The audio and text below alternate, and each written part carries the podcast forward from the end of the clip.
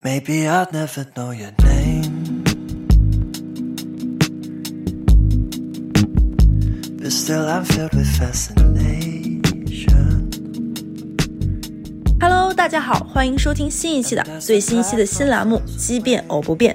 昨天哈茨已经单独介绍我们新栏目的主题和内容，没错，这是我们工作室新推出的一档栏目。节目的 MC 呢，依旧是哈茨和小乐，还是出逃的我俩，但多了分享自己人生的嘉宾。请来一起录制的嘉宾，可能是你在上班路上擦肩而过的某个人，可能和你一样正在经历人生的某个阶段，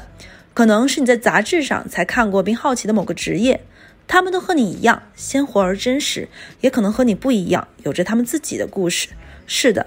别人的人生跟你没啥关系，但是不妨听听看，可能你会发现，哎，这人和我一样，这种活法有点带劲儿。哎，我也这么想过，那就快来激变偶不变，找找生活的新灵感。那我先说一下这一期的嘉宾我是怎么认识的啊？就是我在工作的时候呢，因为听过我们电台的人都很清楚，其实我的属性就是金融行业嘛。那我有幸认识了一个九七年的男生，客观来说，我第一次认识小叔的时候，就是今天的嘉宾，就感觉哎很帅，就是非常的帅，就是觉得他长的这个颜值呢，不靠脸吃饭，坦白说是有一些可惜了。 然后我们我跟他是怎么认识呢？就是当时要销售某一款金融产品，要做直播类的探索。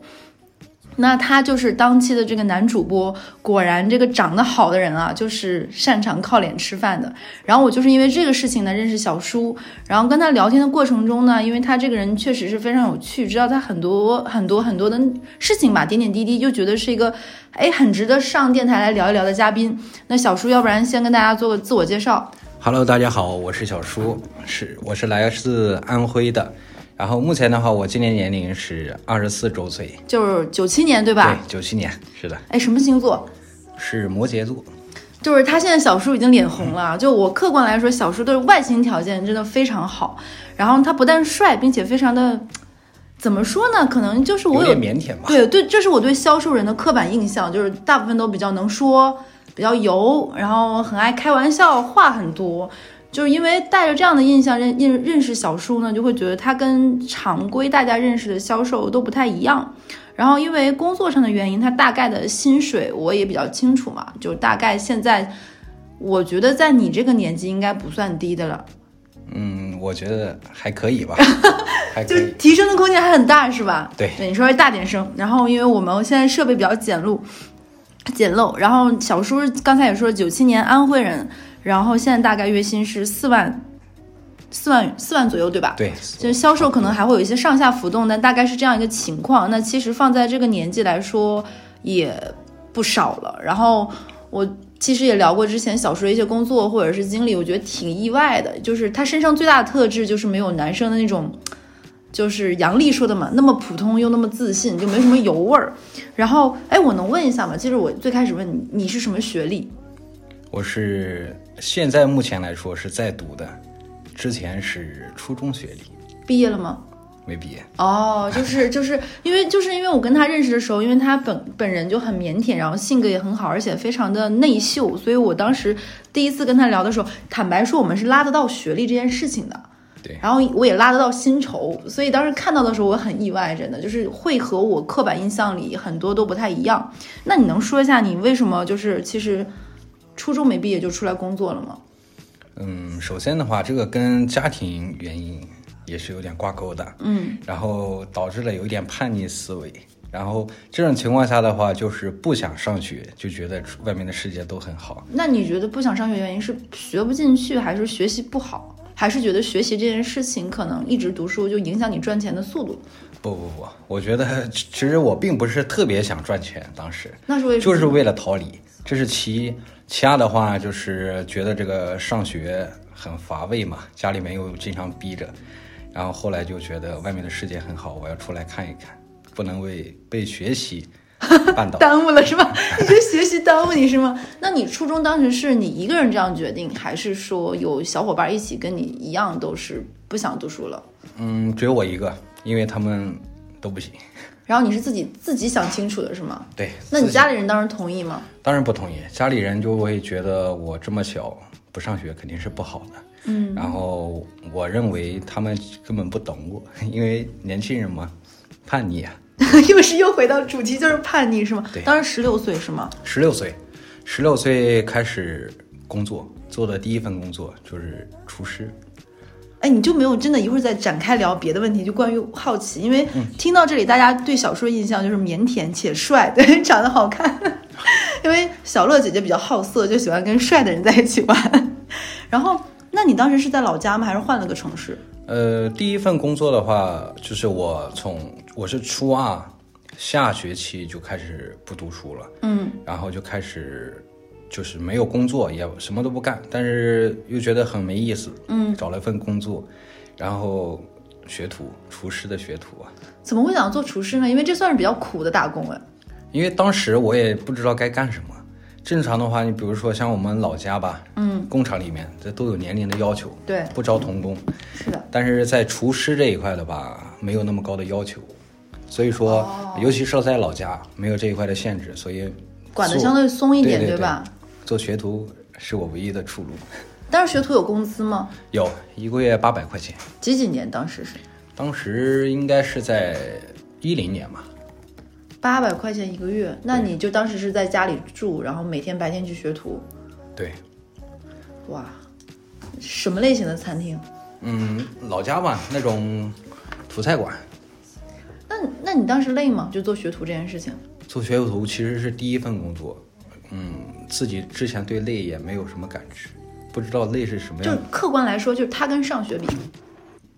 当然比上学舒服了。哦我觉得我们这是反面嘛，就告诉大家，其实不上学挺开心。当然不是这个意思，就是你当时觉得，哪怕这个上班的辛苦和这种可能会呃没有你想象那么那么开心嘛，毕竟厨师这个工作还是挺累的，要学东西很多，可能老师呃这种传帮带的性质就会凶一点嘛。你当时也觉得就是逃离了家庭这方面，你当时家庭给你带来了什么困扰了？主要我我吧，我是发自内心想跟大家说一下啊，嗯，你可以说我本身可能是单亲家庭，嗯，单亲额外呢，像我父亲他又额外组成了另外一个家庭，嗯，所以基本上因为我是跟我哥一起长大的，嗯，然后我小时候我是吃百家饭长的，后来才回到了老家，然后后来的话是回老家读书，然后再加上我父亲一直不管我，一回来就打我，因为是在外地，他是在外地工作嘛，然后我他加上脾气也不好，经常揍我，把我揍怕了。然后后来的话，我就决定不读书。是没有理由的打你吗？对，很多就是这样。就是你，你跟你哥哥两个人都挨揍，还是只打你？不，我我哥不挨揍，就我挨揍。天哪！那你妈妈呢？能冒昧问一下？去世了，哦，不好意思，哎不好意思，没事因为这个确实之前没有问过你，所以你当时就是觉得这种生活让你想逃离是吗？就是想独立起来，嗯，对我觉得靠家里是没有什么用，还是得靠自己。因为人嘛，一辈子就这么几十年，开心就好。 嗯，然后你当时就选择，哎，那你后面就是，其实坦白说，当时你已经下好这个决定，无所谓跟家里商不商量了，对吗？对，自甘堕落就是不去上学，什么都不做。你就以这种强硬的方式想说，你就这么已经定了，这么决定了是吗？对，哎，那你是你外公外婆带大的，还是爷爷奶奶？爷爷奶奶。他们会为此有一点点觉得还是要读书啊什么的。其实他们，因为我们老家人嘛，尤其是安徽，比如说农村农民啊，其实他们对这种学历啊，没有太高的这种要求。哦，就你可以识字，然后能够正常说话，正常去，比如说数学算术，那这种的话就可以了。所以说爷爷奶奶的话，当时也没有阻拦过。其实他们可能有一种无力感，就是他也知道你可能也不开心，爸爸这么对你，然后也没有办法更多的去干预到你，或者是给你更多的指导和意见。嗯，对，所以你当时就就选择了去，然后你那个这个工作做了多久？八百。其实八百到四万这个跨度很大哎，真的，这是一六，这是你十六岁的时候，一零年，然后当时做了多久这个学徒？呃，做了一年吧，做了一年，然后当时是在老家学了一年以后，然后我就觉得人总要往大城市去跑一跑，嗯嗯，然后我觉得，嗯，这样的农村不应该待一辈子，那跟农民农民没有什么区别，嗯，然后我就决定一个人去上海，也就是你跨度都没有说什么先到个省会什么的，就没有直接没有，我我是一个人坐着大巴，然后来到了上海，当时身上装了三百多块钱。我刚刚问你多少钱，就这是你全部的是吗？对，哇，你胆子很大哎，年轻人嘛，其实倒也不怕。十七岁是吗？对，十七岁，然后，那你当时来上海一个人带着三百块钱坐着大巴来了，那你住吃怎么安顿自己的呢？嗯，那段时间也是比较难忘啊。我之前是在杨浦，然后我是下车的话是在这种闸北区，当时有汽车站嘛，嗯，然后下了车以后不知道该干嘛，然后就开始溜达，去浦东一些广场啊，大概待了一个星期左右，住哪儿呢？就住在广场哦，椅子上，然后吃的也非常简单，泡面啊这种，几月份当时？当时还好是六七月份吧，那也很难受了，在在上海的室外的话，生活对，因为我们刚下车的时候对上海觉得比较好，还是很很有城市的这样冲击感的，是吗对？对对，但是过了两天就感觉有点累，没钱嘛，嗯对，刚到这边找工作又不好找，嗯，然后一般嗯、像一些餐饮店啊都不会要你这种童工，对，然后后来的话是在杨浦区，最后一个星期左右找了一家海鲜馆，然后大概做了两年吧，你这个过程中都没有一些，就比如说呃我带着色心歹意的这种姐姐阿姨向你抛出橄榄枝吗？真的，我那个时候我很怕这个东西，当当时确实有过，哦，对啊，我觉得你的这个颜值真的。 当时确实有过，嗯，然后呢？你你你是怎么？ 毕竟有这么多次，就比如说没钱啊，或者是说露宿街头的这种时候也有。其实我对钱这个东西吧，并不是特别的感冒， 因为当时的话，我就是觉得好玩就开心，钱够用就好，嗯，没有觉得就是一定要手里要有多少钱，因为我对钱的认知，在当时的我，我那个年龄的话，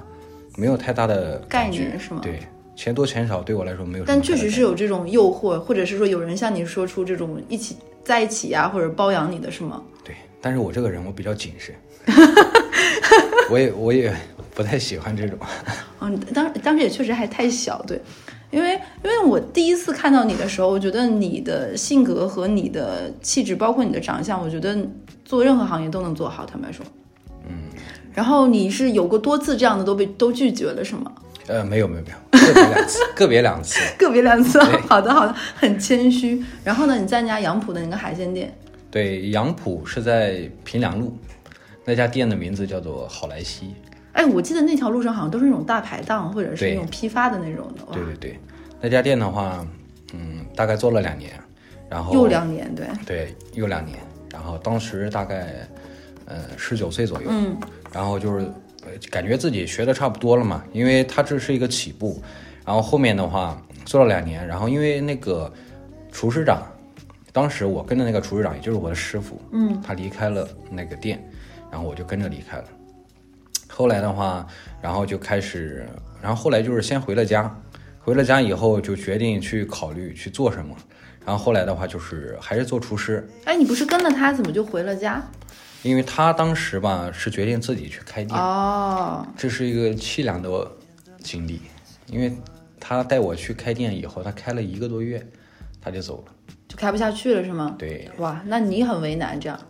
没办法重新找工作。那你我能再问一下，你从这两年十七岁到十九岁的时候，你有储蓄吗？这个有的，嗯嗯，大概也就出去了两万块钱左右吧，那你还挺省的过的。嗯，当时一个月工资大概在一千六左右，哎，你那时候谈恋爱了吗？有谈过。哦，是同事吗？还是嗯，不是同事。当时的话，我是在老家，老家有哦谈过。好的好的，哎，这还是异地 恋。 然后，然后你就十九岁，然后就跟着这个厨师长，然后去创业，然后没成功一个月，然后就回老家了。对，嗯，回了老家以后的话，就是开始，呃，决定去哪里上班，然后开始找途径，然后最后去了浙江，也去了南京，都去工作过，但是干的时间都不长。都做什么都是嗯，在上海的话，这边有做过本帮菜，然后呃后来的话去了浙江，就是也是基本上类似于本帮菜吧。还是餐饮这个行业？对哎对，还是餐饮。那么在了到南京的话，那边有做过汽配，啊，做过汽配，怎汽么车就配件就。就就从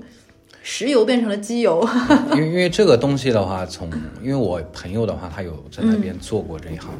然后他就让我去试一试。嗯，再加上因为我爸嘛，我爸觉得我在外面上班打了三年工，也没有什么发展前途，嗯，让我去他身边。嗯我爸就是在南京，嗯其实相对来说啊，我家里条件还算可以，因为我我家在南京开了三个宾馆，有一个洗车场，哦，那你为什么要让自己过这么苦呢？因为我跟我爸不合。明白了，嗯，然后我爸让我去南京之后，我就开始去做汽配，嗯，然后给家里边洗车场大概经营了大半年，后来就没有做了。我觉得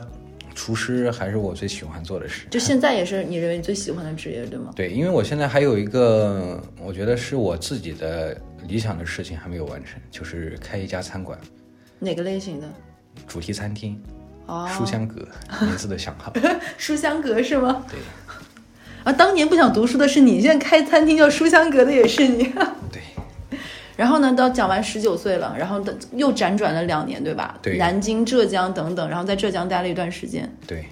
然后后来的话就是，嗯，从家里走了以后，也就是从南京走了，那个时候已经是二十一岁左右，嗯、还没到二十一周岁。嗯，然后后来的话，我就是来到了上海，但是我来上海的话，并不是直接，契机是什么？从南京选择来了上海。因为我觉得，因为当时的话，我也谈了一个，就是我谈的那个对象嘛，因为我觉得他，肯定是贪图你的美色，因为我爸不喜欢他，但是我喜欢他，他为什么不喜欢呢？因为我爸这个性格吧，相对来说会比较怪癖一点，我也不太懂。哎，我坦白说，以我对你的认识，我一直觉得你是一个很温文尔雅、话很少的人，但感觉你爸跟你完全是两个样子，就很炸裂，然后还蛮爱动手的。就是主要有两个原因导致我爸变成这样，第一呢就是可能是我爷爷奶奶吧，比较宠着他。嗯我爷爷奶奶自己都说从小就宠着他坏了对，这是其一，其二的话，像我爸他确实比较能赚钱嘛，因为我们家在我还没有出生的时候，我们家是做粮食生意的。然后就相对来说是县里面的话，基本上也都是靠前，比较有钱的。然后后来我爸嗯去了南京，做了很多这种，嗯、旅馆啊，还有这种洗车场，他自己还做了物物流，嗯，物流公司，然后基本上很赚钱，所以钱嘛可以使人膨胀，就是在这里。所以他就在那里有了自己的家庭，是吗？对，然后他觉得世界以他为中心，哦，所以这就是我跟他不合的地方。嗯，也就是因为可能你跟他有些理念上的不一样，所以导致你性格和他也不太一样，对吗？对，因为他就是我的反面教材。我觉得脾气不好，这不是他发脾气的原因理是吗？对那他那他对他哎，他现在还有自己的宝宝吗？就是另外的，呃，有一个弟弟，十六岁左右吧，他会打他吗？会，哇，那你但爸还真是不分但不哎是分大小的打，但是两种打他不一样，一种是就是溺爱的打，和对我的打就感觉像陌生人一样。他有打过一次最狠的吗？就让你觉得具体已经不想讲了，是对吗？我也不想说了，那你觉得这个伤痕现在过去吗？还是说还是会很介怀？心里肯定是忘不掉的，每一次打都忘不掉，到现在也忘不掉。哇，就打到多大？嗯，十九岁的时候还还打我。那你去南京后面他还这样吗？去了南京以后也有，后来我就是因为这个事情就离开南京。我觉得很难说，因为因为坦白说，如果你已经是一个大人了，其实你不是没有还手的这种能力了。就是如果这个时候还还挨打的话，真的挺挺挺，我我是没没有办法想象的，对，对，所以既然改变不了他，那就远离他，这就是我当时的嗯想法。很理解你，很理解你。然后你就从南京离开了，对，从南京离开了，主要其实主要原因还是我谈了一个对象，嗯，他不然喜后欢，他不喜欢，但是我又不可能跟他说很多理，嗯，然后就离开南京，自己出来赚钱，就是心里想着就是赚钱结婚，这就是你当时想跟那个人在一起定下来，对吗？对，但是时间嘛，时间久了以后，就是因为没有，嗯就是那那句话怎么说的？没有，呃，爱没有金钱的，没有物质的爱情对就是一没有物盘质的散爱沙，情 就是一盘顾里散说的。对对对然后呢，他他是因为这个原因吗？离开了你？对，后来的话，其实也不是说她那个女孩子特别势利吧，就是但是你没有这个方面的一些基础的话，你说只单没有靠安你自全己，感，对吗？对，单靠你自己没有家庭的支撑的话是比较困难的，嗯，不愿意等，这个也非常理解啊，然后因为当时我的收入也并不可观，大概多少？二十一岁了，二十二岁了，大概五千块钱左右吧。一个月，嗯对还要自己付房租，对吗？嗯，其实我做厨师是不用付房哦，租，嗯，对。明白。然后来了上海以后，我是在上海中心大厦，就是在陆家嘴那里上班，在那个主题餐厅，嗯，去做，嗯当时还不错啊，一个月大概七八千吧，嗯嗯，一个月工资，二十二岁这时候，对，然后后来的话，大概做了一年多以后，因为我你来到了一个大的城市，然后你接触的人不同，因为我们当时做的是那种会所嘛，嗯，接触接触的人不一样，这时候 没有富婆找你， 呃这个时候没有没有，我一直很好奇这个，你继续。对，因为我们每天看到吧，就是各种人的消费，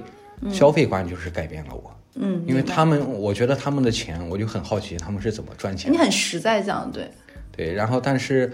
人总要往前往前走嘛，嗯，不可能停留在一个阶段。尤其像我，反正我是总结了一句话：年轻人他不适合做厨师，不适不适合学厨师。这个东西吧，就是怎么说呢？它也是跟性格性格有关。如果你想赚钱，就不能选择这个行业。太慢了是吗？对，确实太慢了。其实我当时的心情就是，哪个来钱干哪个，前提是在不违法的情况下。当时就是这个跟你当时的想法真的不太一样，跟你十六岁、十七岁你刚才讲的这一路前面的那几年确实不太一样。然后呢，你就选择换了嘛，就不在这家主题餐餐厅了。对，这个其实也是主要是钱嘛，这个东西主要就是有逼到你的地方，你才会想到钱的重要性，大概是什么事儿能讲一下吗？因为爱情。又又还是那个女生吗？就换了一个是吗？对，然后就是其实那个时候他分手了以后，我觉得钱就特别重要，嗯，我决定要换个工作，然后就阴差阳错的投了简历，然后来到了现在的这个所在的公司。就是这两三年对吗？对，但这个哎呀，只能说你当时是你能拿什么吸引这家公司的呢？嗯、其实当时面试的话，也都还没有怎么样。面试的话，只是简单问了一下，然后就明确是销售类的岗位对吧？对，其实我也我觉得做销售啊，因为我之前也没有做过，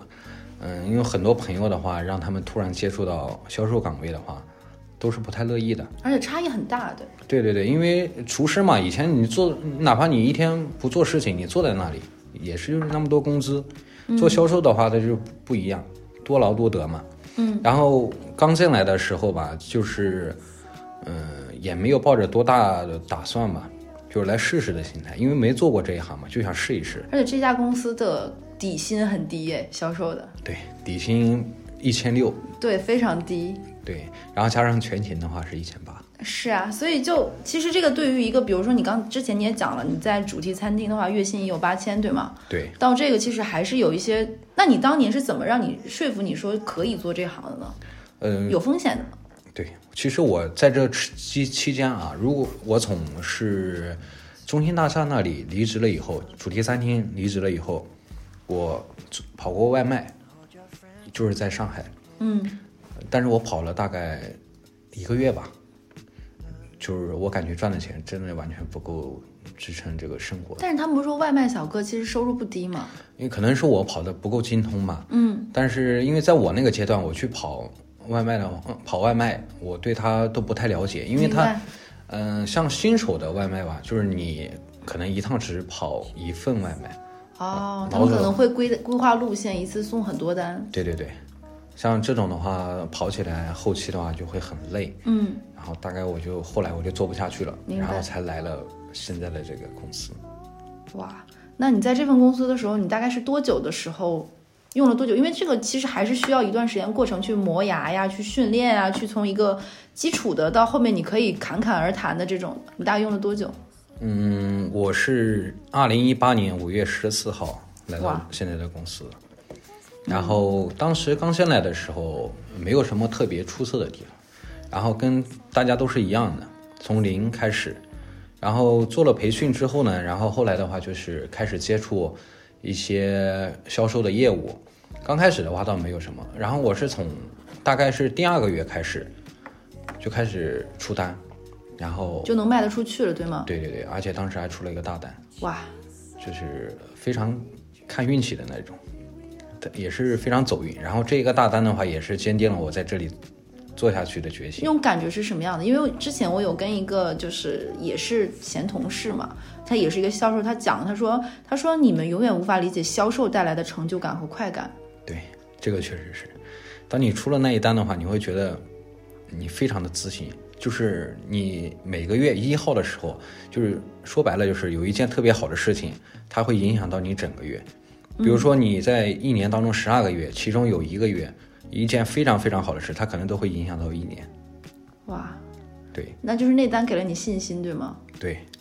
那一单给了我信心之后，开始我第二个月，嗯、以至于到，因为我们有新人保护六个月嘛，嗯，然后在六个月内，呃因为我们当时一个培训班的话是大概三十个人左右，嗯，我基本上都是第一，就是 top 那种的，对，嗯基本上都是第一。然后大概六个月以后，我就开始基本上转正了，六个月的试用期。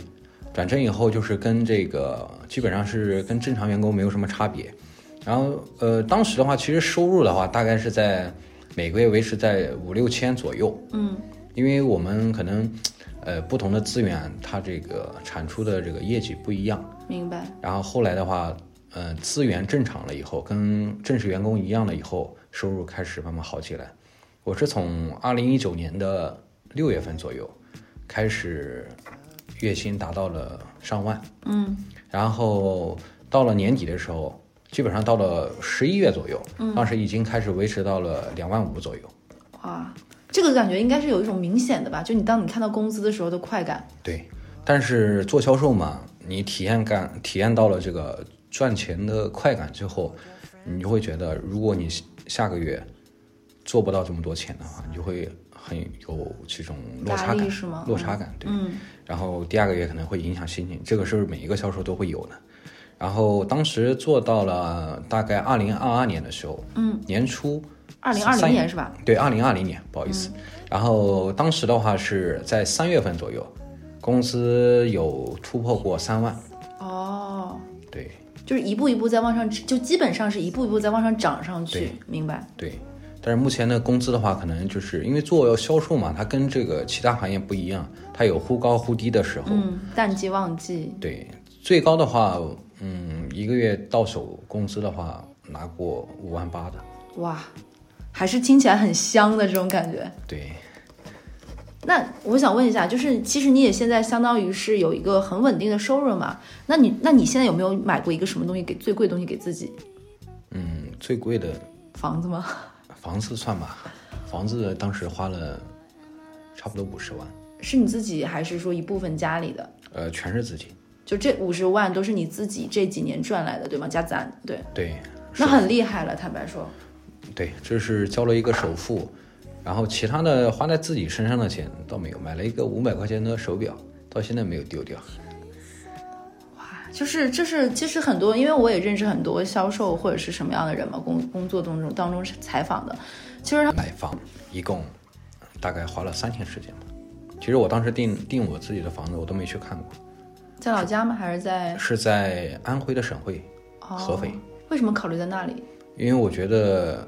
其实我们是作为这个安徽人嘛，本来思想就有点传统，嗯，再加上我现在这个对象嘛，也是又是对象， 这个故事里穿插着女朋友呀。嗯，定买房到这个故事我等就一下刚给大来，家就当刚来这家公司的时候是吗？哎，对对对，嗯，这这个其实也是一个故事，特别精彩啊。嗯，我当时是在新人会上面嗯介绍自己，哦然后主持人嘛从现场挑选一位女生，问我一个问题，就是他主持人说 Q 他说说，哎，你能要提问，然后那女生主动提问的吗？对，哇，然后嗯提的问题也是 比较偏色情，你直接说吧，什么问题？他他就问我跟多少个女人发生过关系，就女就你现在女朋友问你的对吗？对嗯，对对。然后呢当？当当时的话有三百多个人，我觉得很不好意思。我觉得我我我当时说我说我从来没有过女朋友，我用的都 是手。你撒谎那是蛮机灵的吗？ 对，因为可能当时灵机一动，嗯，然后就跳出来这个答案。嗯然后呢？然后后来的话是，我觉得当时我是不太喜欢这个女孩的，我觉得她比较轻浮，他问我这嗯种题尺问度太大了，是吗？对对对，嗯，因为在我的思想里，我是比较相对来说比较传统，嗯，然后后来的话，我又我就比较相对来说比较讨厌他，哦，因为也工作上面嘛，他也是属于同事，嗯抬头不见低头见嘛。然后后来的话，嗯、经常在楼梯有遇到过，嗯然后再加上同事，他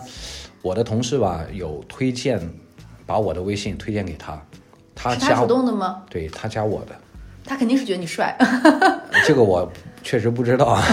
当时我也不知道他当时是怎么想的。嗯，然后后来的话就是加了我微信以后，大概聊了两个月左右吧，最后开始这个正常恋爱关系。就是是什么让你就突然这两个月从最开始不是很喜欢他到人嘛，都是很贱的。你就你你喜欢他什么？他的性格比较活泼，大咧咧，嗯可以可以说是、说是活泼吧，性格比较强硬一点。嗯，然后就是很多方面的话都可以，都是比较压制我的。哦，所以你像男孩子嘛，找对象一定要找这种可以压制 你，就你真的和可以赚到钱，嗯，因为他会给你一种无形的压力，但是并不是窒息的压力，嗯，就是给你动力的那一种压力。哦，那所以你很合拍，对，然后他他是一个比较要要强的人嘛，然后他每个月我刚来平安的时候，嗯，是每个月的话就刚来这家公司的时候，对，因为收入的话还不是特别稳定，然后后来的话也是他的工资是比我高的，他当时的工资大概是在两万块钱左右，嗯，然后我觉得我特别自卑，他多大年纪？嗯，也九七，比我小三个月，哦，嗯，对，然后他来这边的话是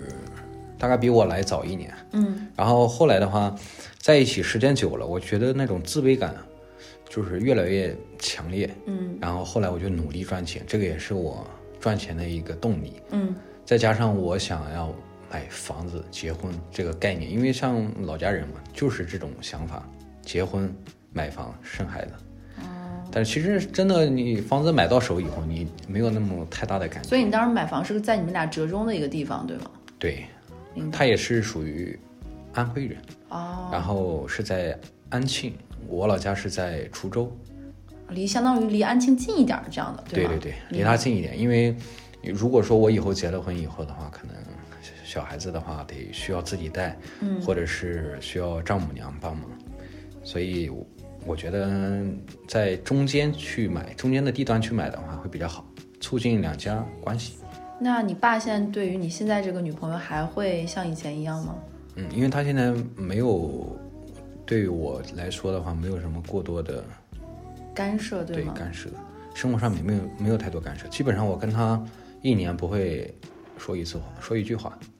那你们现在算是闹得不愉快不联系了吗？还是说也不至于，就是父子之间的那种隔阂感特别强烈，比一般的家庭都会强烈。那你现在人生一些大事，比如说买房子啊什么，会跟他说吗？嗯，我是买完了以后跟他说的，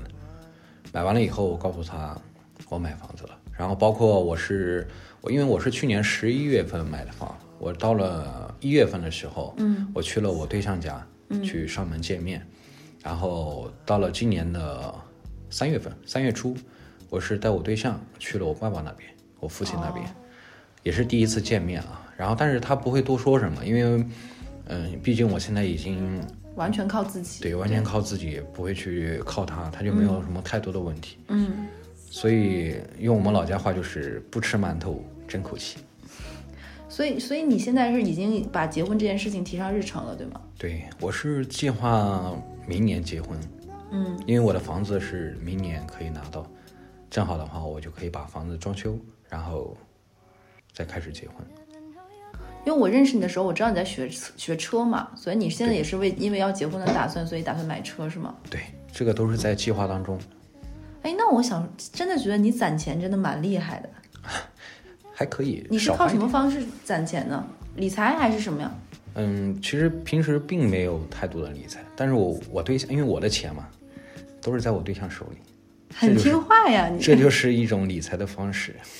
就是他可以把你的钱，可能女孩子们会想的比较细心一点，嗯，把你的钱放在哪个基金，哪个基金。其实我对这个东西的话，还没有太多的去关注过，但是他一直在安排这种事情，比如说今天哪家银行利息高，明天哪家银行利息高，他可以把钱存到哪一家，他会去关注。但是男孩子嘛，就不会去细细心的关注这些东西，就是钱赚到手转给他，完成任务。你很信任他，对，这个其实怎么说呢？男孩子吧，把钱给女孩子手里，虽然说我们现在没有结婚，但是需要给她一点安全安全感。对，因为你手里，因为我们做这种销售行业嘛，本身可能来钱也比较快，然后我基本上是手里不会超过五百 块钱，对，超过五百了就给她转过去。你就非常的就我感觉听我们电台的很多姐妹都要酸了，就是因为我已经描述出是一个又帅又年轻的男生，还很听女朋友话，然后想着要结婚。 对，因为可能对家庭有一种那种缺的感觉吧，嗯，然后就急迫的想要有一个自己有的一个自家，己的对小吗？家。对所以你当时会特别想跟说，就这个人想给他定下来，是因为他也让你有一种家的感觉吗？对，他本身的话，其实嗯不是那么特别的矫情吧，对，不是那边的矫情。然后生活上面的话，很多地方的话都可以帮助到我，包括工作上面。后来的话，他是离开了我们目现在前这的家公司对这家嗯公司，然后去做了别的事情，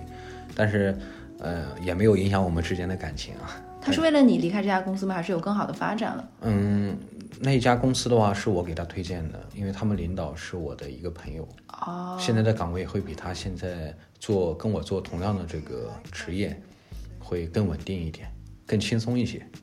收入上呢会可能会有一些落差。明白，就他自己愿意接受这样的一个调整了。对他觉得做，因为我跟他说，我说你就不需要那么 太累嘛，嗯因为两个人都那么累的话，其实也并不是说特别缺钱，特别特别缺钱。然后我说你就是去做一点不一样的事情，正好我们有两个不同的发展方向，嗯，如果有了更好的方向，我们可以做同样的事情。所以你们家其实相当于大事儿是两个人都商量的，是吗？嗯，对还，是说有个人是主导权？嗯，对，基本上都是他主导。因为我印象很深刻，就是我为什么会有一天想过要来找你录电台嘛，是因为我们有一天很意外聊过你就是要结婚这件事情，包括你做厨师，甚至于我记得有一次你发过一条朋友圈吧，大概就是说非常感谢你女朋友，然后是这些年她对你的指导让你成长的。对，对，就还让我还蛮还蛮意外，就不像你这个年纪的人，像结婚十周年纪念日会发的东西， 是吧？对，这个其实怎么说呢？两个人在一起嘛，就要互相珍惜、互相理解、互相包容。嗯，可能是说性格不合，但是这种东西吧，虽然说是不合不合，但是你在一起时间久了以后，都会互相体谅。你俩会因什么什么事儿吵架？我俩，嗯，好像很久没有吵架了。哇，好像上一次吵架是因为，好像真想不起来。天哪，就是你知道我们电台的王牌节目，我跟你说一下，就是渣男渣女，就讲一些奇葩的爱情故事，或者是奇葩的那种狗血故事。就今天非常意外的想找一个这种年轻人奋斗的故事，结果含了这么大量的糖。没有没有，这个确实因为你忙碌的工作之后，你回到家以后，其实没有没有太多的精力去，嗯，去争执或者是对去争争吵执是，吗哪怕是有一些可能互相这个工作上面都有点不顺，但是我们会互相倾诉，互相讲出来就好了。如果说可能，呃，这两天他可能会嗯、来大姨妈，但是呢，就少说两句话就可以了。哦，就你会去规避一些风险，对吗？对他也不是那种你回微信回的慢，因为你工作性质的问题嘛，回微信回的慢啊什么就不高兴，对吗？对我，我跟他俩的话会达成一个共识，就是我们都知道可能会工作会比较忙，然后他会给我发消息，我会回他一个字忙，然后我给他发消息，他如果在忙的话也会回我一个字，然后就哇互不打扰。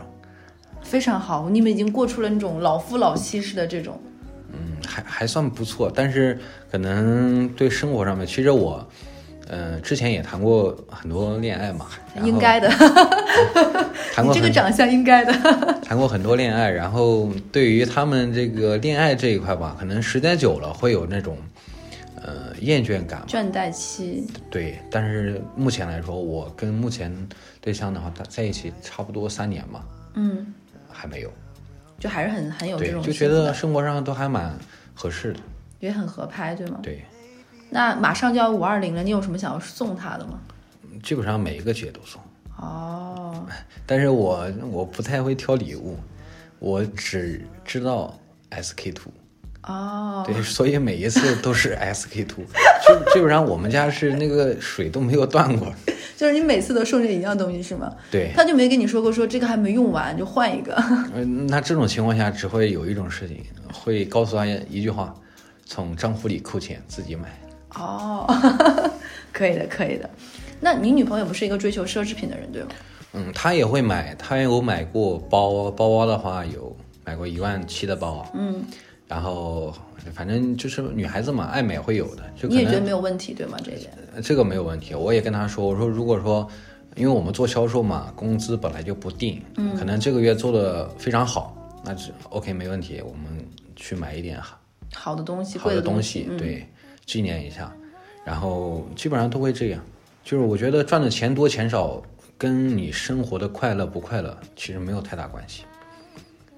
哎，你其实是我认识的你这个年纪的人，因为我现在的身边的包括同事也好啊，工作沟通中，其实你这个年纪是蛮多的，九七年、九六年、九五年。其实我坦白来说，你的很多价值观什么的，其实偏老成。那你这会影响到你朋友吗？比如说你的朋友普遍是比你年纪大一些的，或者怎么样的？这个的话，其实我的这些我们，因为我们都是农村人嘛，农村的孩子，然后出来的话，可能都是相对来说会比比较懂事一点。当然，只有个别的一些，比如说现在还是比较爱玩的人嘛，嗯，这个也也都会有。但是三观这一块的话，基本上也都差不多，要不然也不会在一起玩下去。嗯，对。然后他们的话，对于嗯，因为我目前接触的朋友都是结过婚的，就我一个没结婚，那他们跟你一样大吗？还是比你大？呃，跟我一样大。哇，对，因为我们都是同学，有几个全部都是在我们这一个区，上海浦东新区这边。嗯，我们经常周末的话会在一起吃个饭。哎，我问你们一个问题，因为你也说了，就是说你们这个工作其实收入不稳定各方面，因为我也之前认识过一些 top 的那种销售，呃，你会会遇到那种比较尴尬的那种关系还不错的人管你借钱吗？呃，这个会有的，但是也也确实是我跟我对象的话，因为这个也争吵过。嗯，然后因为我当时嘛，可能刚赚钱没多久，觉得钱来的特别容易，然后很多朋友的话，可能也是听说、啊、我可能赚了点钱，因为你们大家收入肯定是有差异的了，现在对，但是关系好的朋友的话，借倒没有问题。但是关系不太不是特别特别的好的，然后打电话过来找借钱的话，就会有点反感。嗯，这很能理解，对对对，但是可能我我们嘛，就是有一点男孩子会有点爱面子，包括这种义气，对，然后就会主动的，就是说啊，借给他算了。嗯，但是但是就是当时借钱的话，都不会考虑到对象的感受，因为你借钱出去了，因为我们像我自己的话，我基本上都是全靠自己去赚。如果说我不赚的话，家里边没有什么支撑，嗯，所以说的话，钱可能赚的多了，借出去了，然后我的女朋友就会觉得，嗯，你这把是家庭的，对你不能这样，你要为了我们的家庭去做这个改变，然后以小家为主嘛，这个也是确实是说的也是非常对的啊。后来想一想，也确实是这样。后来就是在从那以后的话，再也没有借过钱。嗯。对，所以，那你想，其实刚才也聊了嘛，你从十六岁嘛离开学校，然后去做八百块钱一个月的厨师学徒，到现在二十四岁这八年时间，其实工龄已经比我长了。对，那你从厨师也好，到你现在这份职业，其实跨度蛮大的。你现在这份工作，你有什么规划吗？比如说做几年？嗯，目前来说的话，我是打算近三年以内嗯，做这样的一个职业，但是可能不会在同一家公司。但方向还是销售。对对，吗方向还是销售。那么，嗯、其次的话，我一因为一直的话，我都有在做一些副业，包括现在我有在跟别人做一些汽车配件的合伙，嗯包括我自己最近也在研究这个自媒体嘛，嗯，然后想往这方面去发展，然后各方面的话都学习一些，然后方便于我后期的话可以自由的转业。你还是没有想过靠脸吃饭这件事情吗？靠脸吃饭的话，可能自媒体是吗？对自媒体还算可以啊。可以可以，等你后面做做开始做自媒体的话，我就在那一期下面说，让他们去关注哪个，看你的脸。 对吧好的，谢谢。那你有一些，因为很多人都跟我说说销售要有狼性嘛，就你不能可止步于现在这个薪酬，你要有更高的期待，什么什么这种追求。你有想过，比如说给自己做一些所谓的什么短期规划、长期规划、三年、五年目标？你对今年的收入和去年的收入要涨多少？你会这样吗？嗯，因为做这个销售吧，它我们这种销售，它跟正常的那种，比如说跑业务啊，它还是有一些差别的。可能我们更多的这个收入的话，取取决于公司的资源。所以说，我们作为员工的话，销售的员工会相对来说会比较被动一些。所以这个收入的话，一般会稳定在公司的规划之中。明白你的意思，确确实是这个样子。那你会想去做一些有挑战的吗？比如说这种资源攥在自己手里的。这就是我为什么选择自媒体的原因。哦，这是你在这份工作里面积累和吸取的经验和教训的一部分，对吗？对，因为始终你上班族嘛，当然是比较好、比较稳定。嗯但是你没有自己去创业的话，你永远不知道这个，嗯，过程是怎么样的，会不会成功。如果真的成功了，那你你会很自信的过个那么一两年。嗯，那如果说没有成功呢，也没有关系，这个可以去尝试。失败了的话，可以再来换一个方向继续干。哎，今年是你的本命年，对吗？对，今那年他们，你有没有听说过很多人说本命年不能做一些过过于大的重要决定这种？嗯，这个倒没有。我觉得这个 我不太迷信，哦我不太迷信。其实我为什么会问你这些问题，是因为你这个人就很有一种冲突，就是你既是一个传统的人，但是你又是一个会去不受这些东西束缚的人。嗯，就你也自己说了，你是一个就是呃山村里出来的孩子嘛，但你确实是一个吸收新鲜事物很快，并且你这些知识不是来自于学校的。对，你你有你有能分享一下经验吗？就你如何变成今天的这个你？嗯，包括我也客观来说，你是个很时髦洋气的人。还没有。 其实是这样子，啊就是整个人嘛，你从就好比我现在回想起来，我刚来上海的时候，在广场啃的那些馒头来说的话，我到现在我还忘不掉，因为人嘛，你要站在这个地方，时不时的往回看一看，但是一定要往前看。然后你可以看看以前吃过的苦，但是你一定不能忘记以前吃的苦。然后往前看看的同时啊，一定要去就是说，嗯，卯足劲去干，因为你现在还年轻嘛。你如果说过了三十岁、四十岁、五十岁，可能年纪大了以后，你再去放弃拼搏，那个时候还是比较这个有理由。但是我觉得，如果二十出头的话，这也就是拼搏的时候。你现在三十周岁之前努力的一切，就决定了三十三十岁以后你会获得什么。嗯，这个就是我自己自我感觉。那你是给自己画了一个三十岁的分水岭，对吗？对，所以我觉得三十岁之前的话，我就是首先要有一家自己的公司，不管是公司大小，一定要做老板， 一定要做老板。然后我的理想是在三十周岁以前的话，开一家自己的餐厅，然后这个是餐厅的话是作为副业去发展，但是餐厅一定要好，就是规划特别好。我对我自己的理想目标还是比较明确的。哎，那你想开餐厅是？那你又不可能再继续做厨师了嘛？对就是因为自己喜欢这个行业，对吗？对。但餐厅真的是一个蛮辛苦的钱赚的，嗯，跟销售比也好，各方面也好，而且你是打算在上海开吗？还是在老家开？嗯，可能会在上海。嗯，对。但是我觉得人没有目标的话，确实，呃活得会很迷就茫。哪怕你在餐饮这个行业，你你的钱说白了没有在餐饮行业里赚来的，都是你后面的，那你还是很热爱它，对吗？对。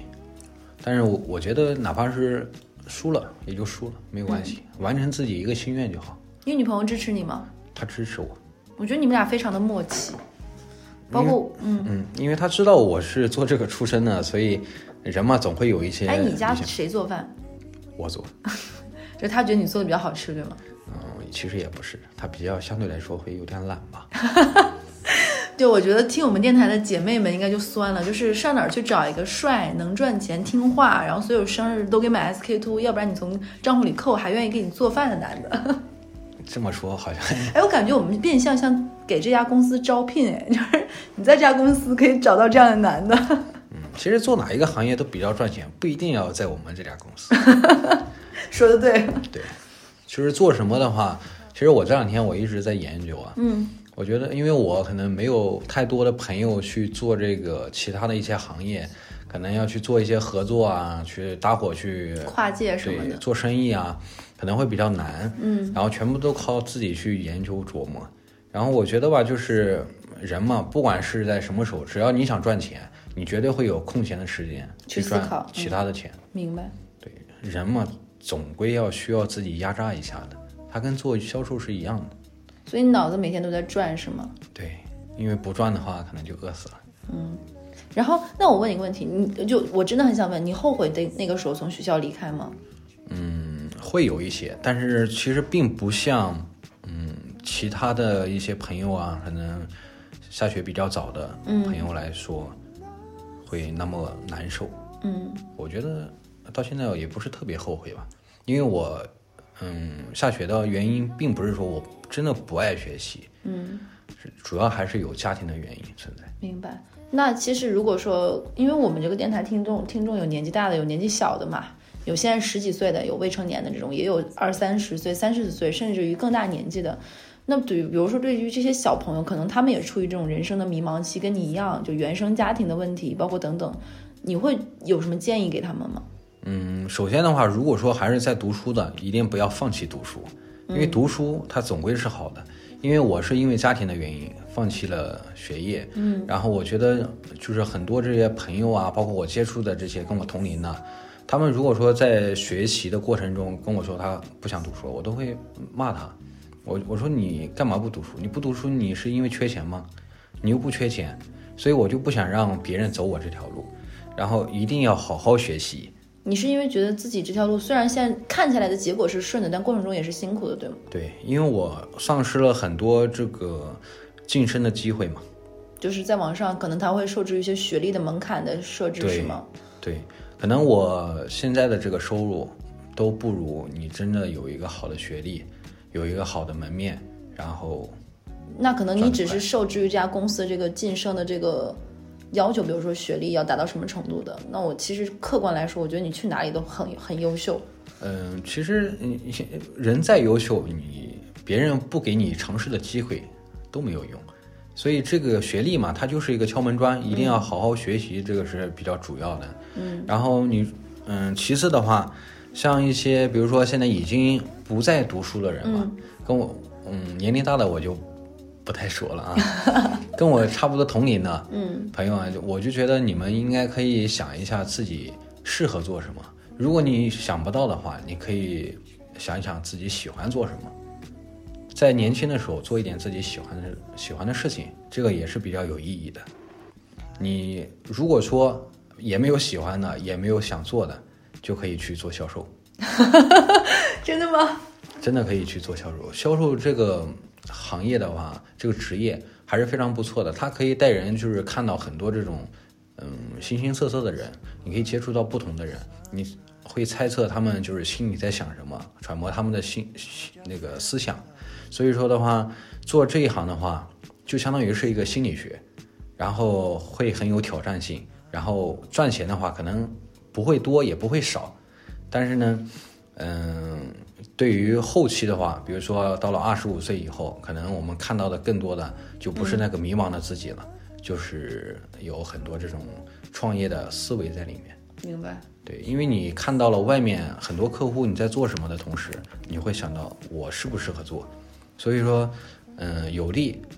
还是非常大的。哎，你有没有在销售中比较有意思的事儿可以讲一讲？就比如说遇到的不同的人，让你觉得很很有意思，甚至于一些让你觉得很不开心的经历，或者是投诉等等等等，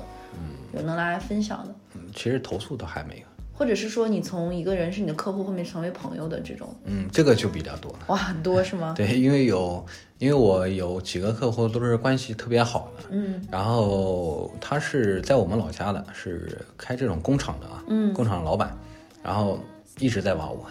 让我回老家，因为我房子买在合肥嘛，哦嗯，然后就让我去合肥去工作，然后给我同样的工资标准，但是我觉得我我不想去。目前那么早去退到二线城市去，嗯，我觉得我可以结了婚以后再考虑，所以说我就就没有去答应他。有很多客户都有这么问过我，因为他们是就是意思就是让我在合肥，因为他们想在合肥做一个中转站，让我去盯着就行，嗯，就这么简单，让我盯着。我说我不太愿意去做，然后关系都还不错，因为我们经常也聊天嘛，嗯 私下里也经常聊天。买保险的话就更不用说了，这肯定都是会找我。嗯，因为我觉得做不管做什么，呃，行业也好，就是关系一定要处理处理好，跟嗯客户，嗯、成为朋友，这个才是所最以重要这的。些与人接触的相处之道，包括你的各方面，其实家里都没有教过你什么，这是你一点点的还是天生具备的。也不叫天生具备吧，就是你见的人多了。因为我做厨师的时候就跑了很多个地方，嗯嗯，可能我做厨师的话，会有我的领导，就是厨师长，也会有老板，还有可能学徒，其他的学徒啊。然后我们可能接触的人不一样，你跟每个人说话都说不一样的话，就习惯了，然后再去做这种销售吧，可能会有一些个人的因素在里面。然后做销售的话，可能就是相对来说会如鱼得水一点。但是很多人对销售，包括我自己以前刻板印象，都会比较油，见人说人话，见鬼说鬼话。我觉得你很打动人的一点就是你很真诚，对，因为现在这个社会嘛，它缺不了油油嘴滑舌的人。就是你你是认为这也是你今后在走销售这条路上你的想坚持的东西，对吗？对，能赚自己，我给自己设定的目标就是，自己能赚的一分钱，绝对不会让它跑掉。这一刻你像一个销售来说这句话的时对候，，但是，嗯，你用不同的话跟客户去沟通的话，可能他们愿意接受度就会大一点。你如果告诉他，你今天不买不行，那绝对不行的。嗯，客户肯定不会去受你这种压迫。你所以用不同的话术，对，因为要换位思考嘛，然后你可以站在这个客户的角度去思考，我为什么要听你的？嗯对我为什么要听你的？首先的话就是做销售，不管是在做哪一个行业，行业的销售，呃首先就是跟朋友、客户之间啊，达成这种朋友的关系，有了信任以后，什什么产品都好卖。那我们这一期就差不多到这里了。嗯就是会找你聊这一期，就是因为你身上有很多很鲜明的东西，其实刚才也聊到了，但是又成为了现在一个很帅并且很优秀的人。对没，有我也很帅期待你的自媒体，不真的很帅，毕竟这家公司帅哥不多， 所以我很期待你的自自媒体成功。对嗯，这个我也也是在理想当中，目前都是在规划当中，因为这个自媒体之前也没有去朋友去做这个东西，嗯，找了一圈没有什么有经验的人，都是自己在摸索，然后总结了这个四五湖四海的朋友的建议，然后总结了一套方案，自己给自己做了一套规划，然后先做着呗，如果做着不行的话，我再改方向。好呀，我觉得你是一个不断尝试的人，那也很期待以后能吃到你们餐厅的餐。啊这个当然会的，这当然会的。那这期就到这儿，好的，好，拜拜。 We are set across from one another on an empty train.